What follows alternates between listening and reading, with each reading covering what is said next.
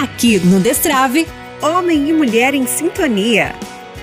Bem-vindo a mais um programa. Quem fala com você é o Vinícius. Aqui é a Laila. Se você quiser conhecer um pouco mais do nosso trabalho, Hoje a gente vai começar um pouco diferente. Quero fazer uma propaganda aqui do nosso Instagram, imagodeitdc. Lá nós temos formações sobre a teologia do corpo de São João Paulo II. Podemos conversar um pouco mais sobre esses temas. E qual é o tema de hoje? Você já teve medo de fantasma?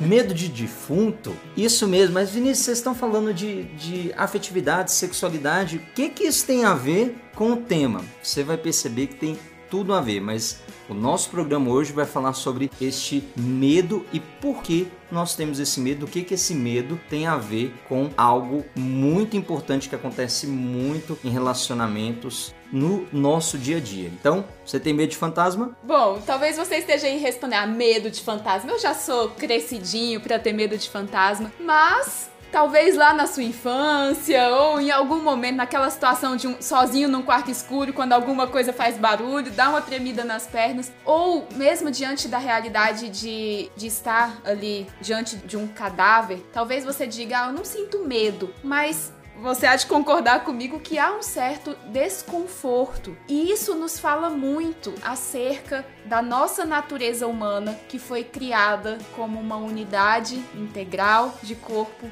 e alma. O que, que é um fantasma? Exatamente um, uma alma sem o corpo que, que é um defunto, um cadáver? Exatamente um corpo desprovido da alma. Ambas as, as realidades, tanto o cadáver quanto o fantasma, tanto o corpo sem alma como a alma sem corpo, nos falam de uma realidade que nos assusta, que nos assombra, que é a morte. Separar corpo e alma é sempre morte. E o que é que isso tem a ver então com o tema da afetividade, da sexualidade, da teologia do corpo como um todo? Aqui a gente pode aprofundar nessa dinâmica da morte, né? Não a Laila pode me recordar aqui se ela lembrar quem foi que disse, mas que vai falar que a morte é um escândalo, a morte é um, um absurdo, a morte fere o princípio do, do homem. É uma aberração nas palavras de Peter Crift, um grande filósofo contemporâneo. Pronto, é bom, é bom você estar tá fazendo o podcast com alguém que já sabe, né? Mas perceba que por que, que nós, por que gera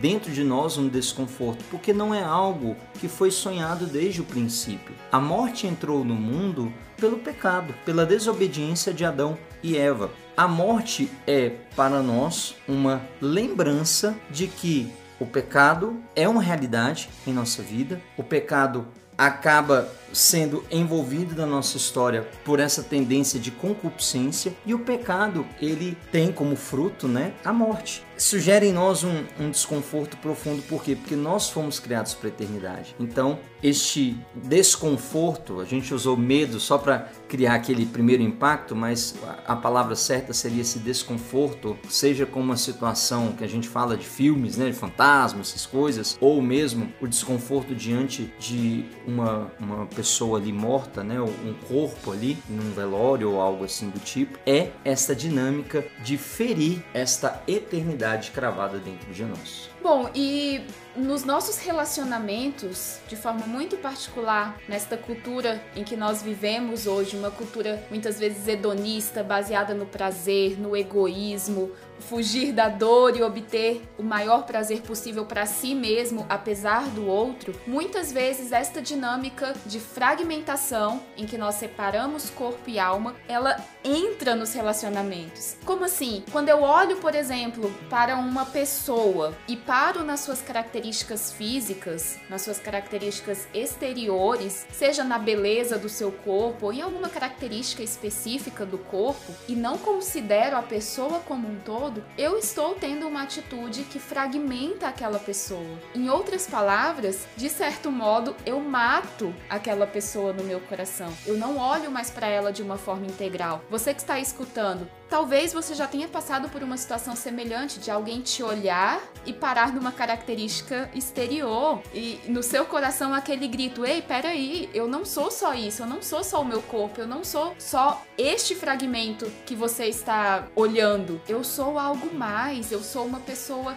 inteira. Olha para mim como pessoa". Por outro lado, nós nos basearmos ou tentarmos buscar uma vida simplesmente espiritual, que é muito comum quando a gente começa talvez um, um caminho de conversão, né, e quer negar tudo, negar os desejos, negar tudo aquilo que é corpóreo, porque agora eu vou viver uma vida quase que angélica. Isso também é uma fragmentação, porque nós, enquanto criaturas humanas, pessoas humanas, somos corpo e alma. E integrar estas duas dimensões da nossa humanidade é essencial para que nós vivamos bem a nossa vida, os nossos relacionamentos, seja com os outros, seja com o próprio Deus. São João Paulo II e assim toda a igreja nos convida a ter um olhar integral a cada um que passa na nossa história, não só um olhar reducionista, seja um olhar na dinâmica material, seja um olhar na dinâmica espiritual. Deus nos olha por inteiro, Deus nos olha em nosso corpo, em nossa alma, em tudo aquilo, porque se importa com tudo que há em nossa vida. E é assim também que nós somos convidados a olhar uns aos outros, um olhar de integralidade. Ou se a gente voltar lá em Gênesis, né, que estavam nus e não sentiam vergonha, São João Paulo II, na Teologia do Corpo, vai nos explicar que esse olhar sem sentir vergonha é olhar o todo da pessoa, não só de forma fragmentada, mas olhar o corpo,